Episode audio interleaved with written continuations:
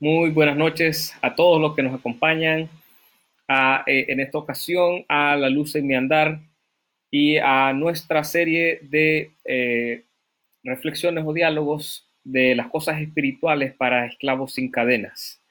Sabemos que estos son tiempos donde desde casa tenemos que aprovechar al máximo eh, a causa de la situación que estamos atravesando en el mundo y los creyentes lo aprovechamos para así reflexionar sobre la palabra de Dios y tratar sobre las cosas que son eternas. Así que en esta ocasión me toca desarrollar o me propongo a desarrollar el tema de lo que es la esclavitud de la ley. Y deseo decir que este tema sí es, muy interesante porque eh, cuando hablamos de la libertad, estamos diciendo que existió esclavitud en algún momento existió una situación en la cual el hombre, el ser humano, se encontraba eh, sin la libertad que solo el nuevo pacto le permite a la persona. Y quiero entonces eh, hablar o desarrollar todo esto a partir de una de las cartas que se encuentra dentro del compendio del Nuevo Testamento, que es la epístola a los Gálatas. Y también deseo manifestar cuáles son mis objetivos en esta noche. El primero de ellos el cual es, eh, primero voy a desarrollar un análisis en cuanto a la naturaleza de la ley, en qué consistía eso que la Biblia tanto le llama como ley. Y es importante observar qué es lo que en, en, su naturaleza esta ley hacía. Luego voy a pasar a examinar cuál es la forma en la que la fe, a diferencia de la ley, conduce al pecador a ser justificado efectivamente la fe forma parte o en, este, en esta situación y en este contexto viene a trabajar en la persona para hacer cosas distintas que la ley no podía hacer. Y por último, voy a observar cuál es el resultado que se produce cuando alguien, cuando una persona logra estar en Cristo. Así que eso es lo que voy a estar haciendo en esta oportunidad en este diálogo y recordando que este, usted eh, es bienvenido a escribir su comentario o, si desea hacer una pregunta, incluso eh, mientras estamos desarrollando este, este diálogo, usted puede escribir su pregunta y la podemos tratar de una forma concisa, muy probablemente, pero eh, interactuar con usted, que es nuestro mayor deseo, el poder juntos compartir de las cosas espirituales o de las cosas sagradas, las cosas de Dios. Así que comenzamos y nos hacemos la pregunta, bueno, ¿cuál era la característica de la ley? ¿En qué se distinguía eso que la Biblia tanto llama la ley? Pues cuando hablamos de la ley en términos religiosos y sobre todo cuando eh, la epístola a los Gálatas habla de la ley, quisiera enfatizar cosas muy importantes. No estamos hablando sobre una ley que rige a una república eh, hoy día. No estamos hablando de eh, los diferentes decretos que los países tienen en el presente, sino que estamos hablando más precisamente de la alianza que se dio en el Antiguo Testamento entre Dios y los israelitas. Reitero que esto se dio, esta ley se dio por mano de ángeles la entregó Dios a Moisés y luego esta ley era la que legislaba mientras los israelitas tenían una dinámica con el Dios Todopoderoso, el Dios verdadero de la Biblia. Así que cuando hablamos de ley, deseo enfatizar que estamos hablando de un sistema de salvación por medio de obras, una legislación, un una alianza que Dios hizo con los israelitas. Ya de buenas a primeras significa eso que vamos a tratar sobre qué distinguía esa relación, qué distinguía esa alianza que Dios hizo con Israel. Y según lo que escribe Pablo a los Gálatas, la primera distinción de esa ley, lo primero que hacía esa ley, según lo que nosotros podemos observar, el epístola a los Gálatas y sobre todo en el capítulo 2 y el versículo 4, lo que hacía esa ley era terminar esclavizando al hombre. Eso era lo único. podía esclavizar al hombre, porque lo que la ley decía era que la persona tenía que comportarse de cierto modo y el hombre se tenía que volver un esclavo de ella, tenía que cumplirla, obedecerla y por tanto la voluntad del hombre, por tanto lo que pasara en la mente y en los adentros de todas las personas, ya no se trataba aquí. Aquí la persona tenía que hacer algo, tenía que someterse a algo y cumplir. De eso se trataba la ley, hacer esclavos. Entonces, en su naturaleza, esta ley, la ley de Moisés o la alianza de Dios con Israel, únicamente esclavizaba al hombre, esclavizaba al judío, le volvía una persona que tenía que cumplir y nada más. Esto trajo efectos terribles. Eh, si recordamos en la antigüedad, por ejemplo, llegaron momentos en que la gente adoraba a Dios solo por cumplir, solo por llegar a algo mecánico, por adorar a Dios porque la ley lo dice, porque hay que hacerlo. Y Dios les rechazaba tal adoración. Entonces, la ley lo que hace en su naturaleza es esclavizar, la ley de Moisés. Eso es lo primero que quiero eh, resaltar sobre la naturaleza de la ley. Esclavizaba a las personas. Terrible. Luego, otra de las otros aspectos de la naturaleza de la ley que se presentan en Gálatas, vemos que lo único que podía hacer eh, o, su funcionalidad la encontramos en el capítulo 3, versículo 19. Y dice el mismo Pablo, que había sido educado en la ley, que en realidad la naturaleza de la ley se distinguía porque su propósito, su existencia, era señalizar transgresiones, decir las cosas que no se tenían que hacer, decir lo que no se tenía que romper, decir lo malo, decir actos malos, decir formas de conductas malas del hombre. Aquí entendemos que lo que está permitiendo hacer la ley es que las sociedades antiguas y sobre todo, como decía hace un, par de horas atrás, cuando estaba eh, dando o discurría sobre esto con, un grupo de estudiantes, es que las sociedades antiguas y sobre todo Israel mismo cuando estaba con, eh, eh, con los egipcios, habían adoptado creencias, psiquismos mismos de ellos que le llevaban a creer en diferentes dioses, le llevaban a, pensar en, el politeísmo que se llama y las diferentes prácticas que tenían iban en contra de la naturaleza de Dios. Entonces la ley otra, la segunda característica de la naturaleza de, la ley es que señaliza formas de conducta para que no se transgreda y no se vaya en contra de la naturaleza de Dios. Aquí viene entonces la parte donde la persona que irrumpía la ley o violentaba la ley, lo vemos en el Antiguo Testamento de, de eh, muchos modos siendo castigado. Recordamos cuando se rebelan con Moisés en un momento y dice que la tierra misma se tragó personas. Eso es porque la ley señalaba transgresiones y si la persona transgredía o rompía el pacto, entonces la naturaleza de Dios se revelaba y castigaba a las personas. También lo vemos como eh, daba una clase también hace poco sobre eh, este rey Usías, que quiso meterse al templo, quiso hacer cosas que no le competían, quiso eh, hacer cosas de sacerdotes los sacerdotes lo trataron de detener y él decide entrar y hacer su propio sacrificio y Dios le lo castiga con lepra, demostrando que había violentado una ley. Mire que esa dinámica, mire que esa relación con Dios en la antigüedad era así de tajante. Se hacen las cosas y si no se hacen, había castigo. Señalaba lo que no se tenía que hacer.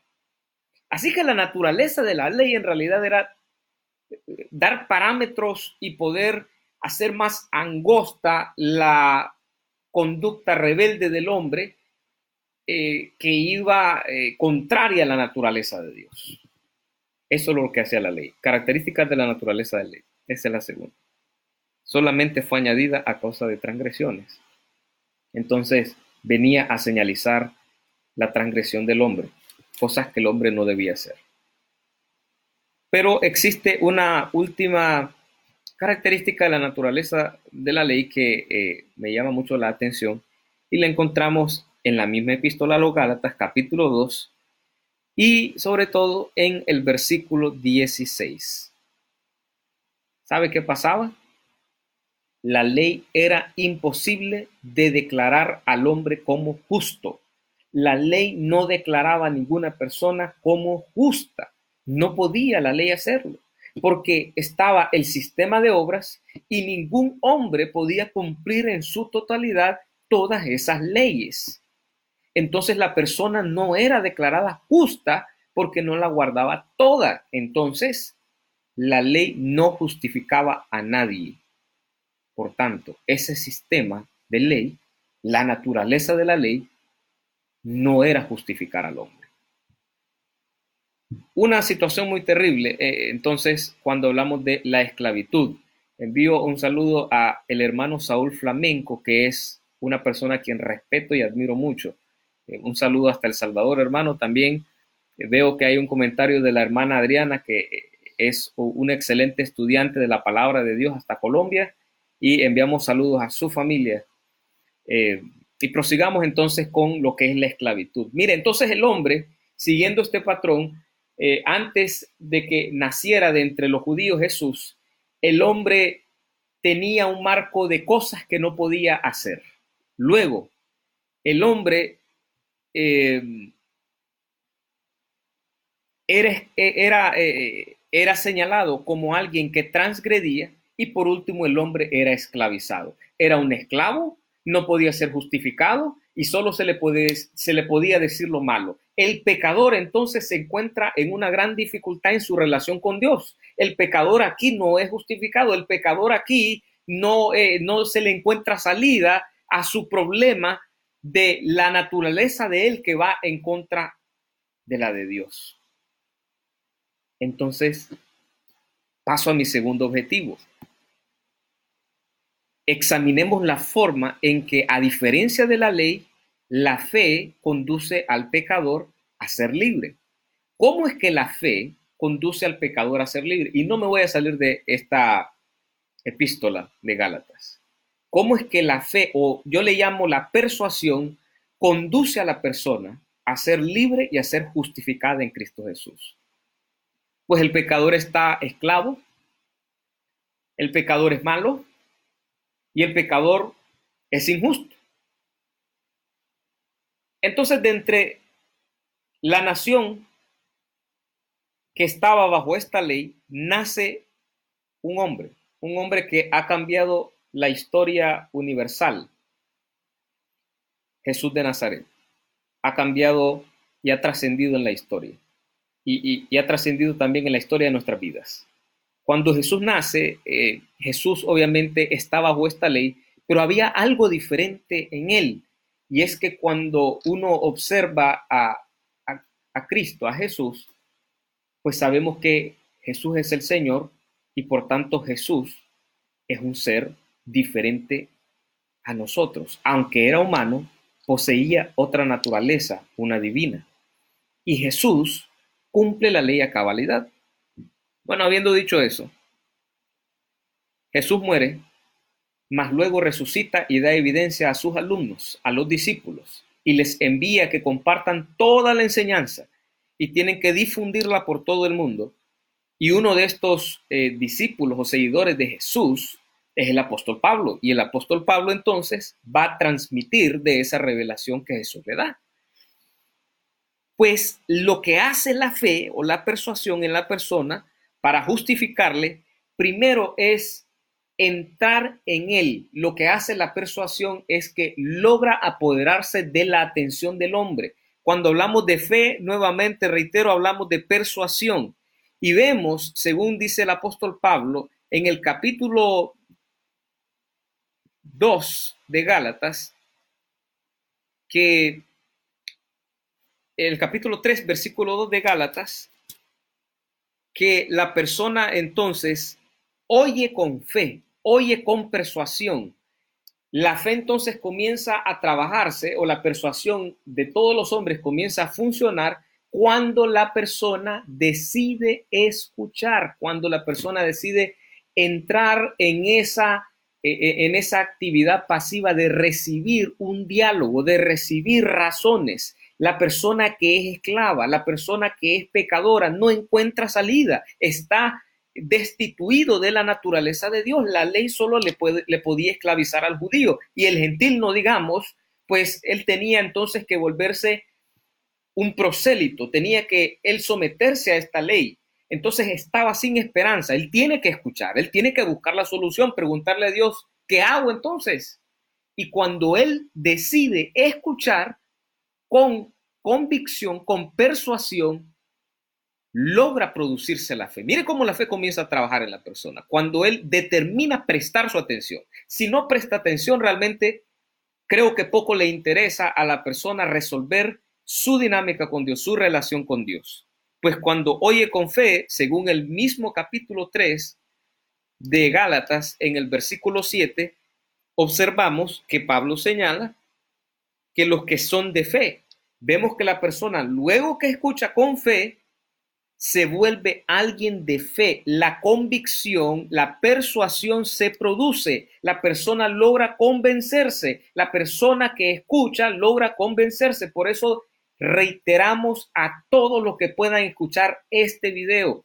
Deseo con contundencia decirle que si usted da este tiempo de su vida para escuchar, lo que Dios revela a todas sus criaturas, usted puede alcanzar esa persuasión, usted puede convencerse y si se logra convencer, está muy cerca de ser librado de, de, esa esclavitud de la ley, está cerca de ser una persona que sea declarada justa por Dios, si usted presta atención.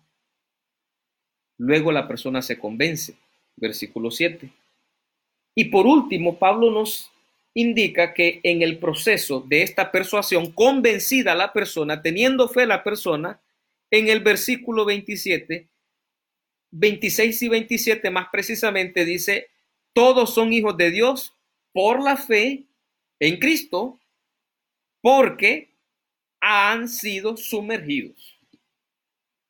Entonces, ¿cómo la persona por la fe es guiada a ser justificada?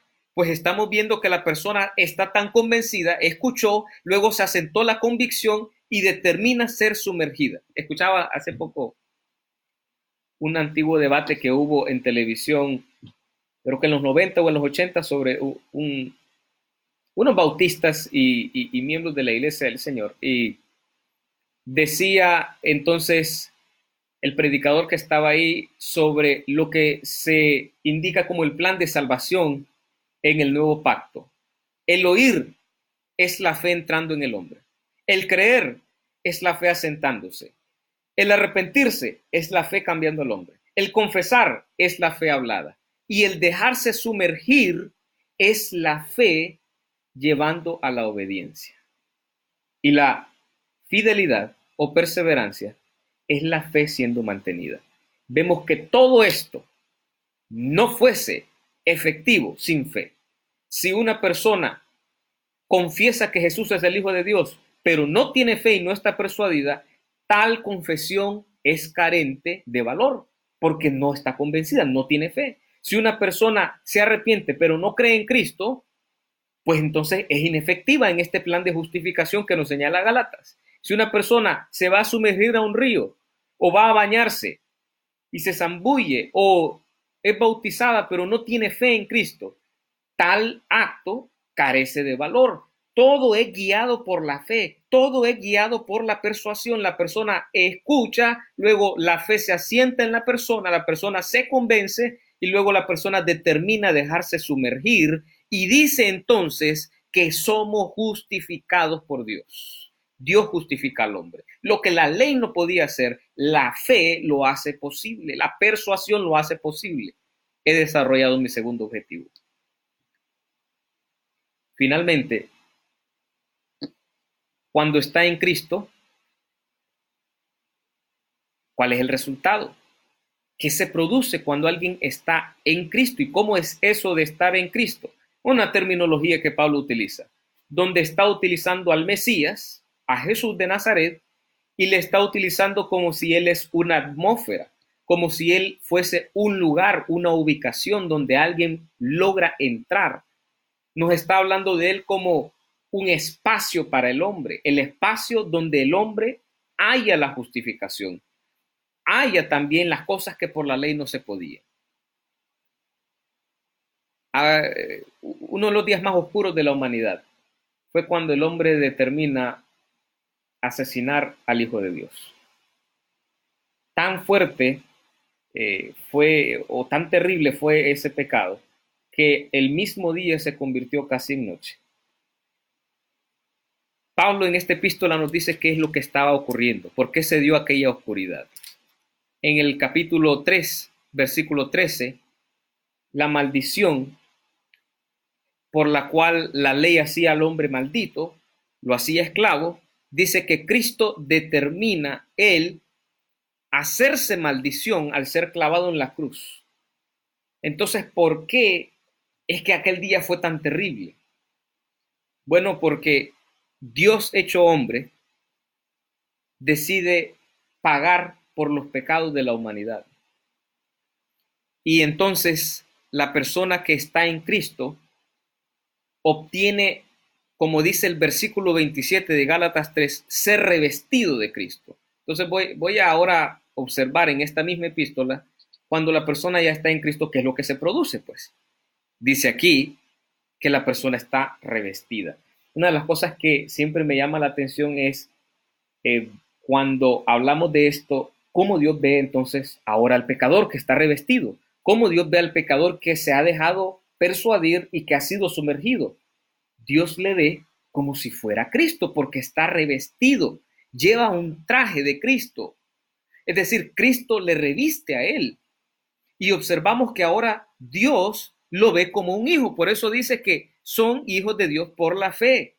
Porque la persona ahora es un hijo de Dios y para Dios es como una réplica del mismo Jesús. Eso se logra después de que la persona se deja sumergir. ¿Qué otra cosa se logra según esta misma epístola? No solo es revestida por Cristo y es hija de Dios, sino que la persona es declarada justa. En Gálatas capítulo 3, versículo 24, dice, de manera que la ley ha sido nuestro ayo para llevarnos a Cristo, a fin de que fuésemos justificados por la fe.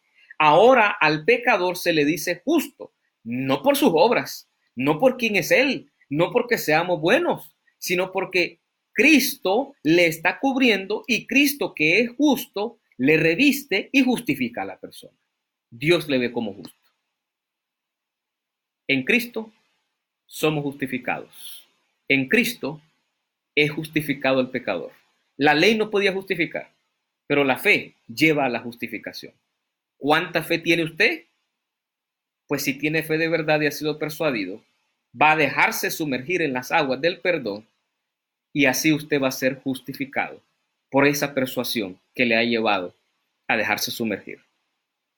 Y los cristianos gozosos entendemos que ahora se trata de una relación de libertad, ya no es una ley la que nos rige a nosotros. Y de hecho nosotros ya eh, eh, vemos esto en el lenguaje de Jesús y del Nuevo Testamento, guardamos cosas.